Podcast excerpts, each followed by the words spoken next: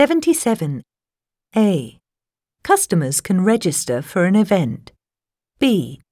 Fewer staff members are working. C. An entrance will remain closed all day. D. More shoppers will be coming. 78. A. At a kitchen supply store. B. At a currency exchange office. C. At a tourist information counter. D. At a clothing store. 79.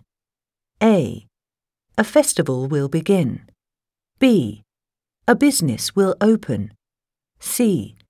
Shelves will be restocked. D. A door will be locked. 80. A. A professional athlete. B. An advertising agent. C. An event organizer. D. A street vendor. 81. A.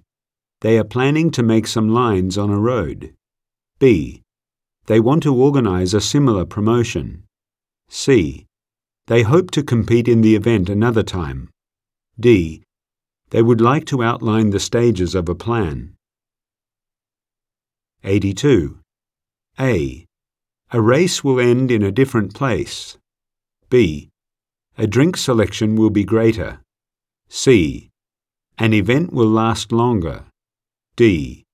A park entrance will be closed for a day.